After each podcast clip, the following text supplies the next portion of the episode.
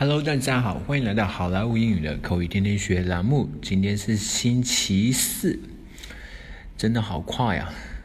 一转眼这一周又要过去了。今天同样还是给大家带来一句呃一句很有帮助的话。这么一句话是：Don't make a scene，Don't make a scene，Don't make a scene。它中文意思是别闹，不要做出什么出格的事儿啊，不要闹。啊，Don't make a scene。好，接下来我们来看一个 dialogue。Waiter, waiter, this dish is too salty。服务员，服务员，这菜太咸了。I am so sorry, sir。先生，非常抱歉。Where is your manager? I need to talk to him。你经理在哪？我要跟他说道说道。 Honey, don't make a scene, please. It's no big deal，亲爱的，别闹了，这没多大事儿的。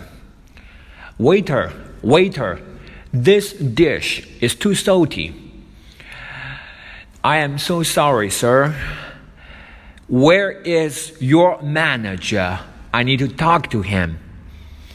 Honey, don't make a scene, please. It's no big deal. Come on, please.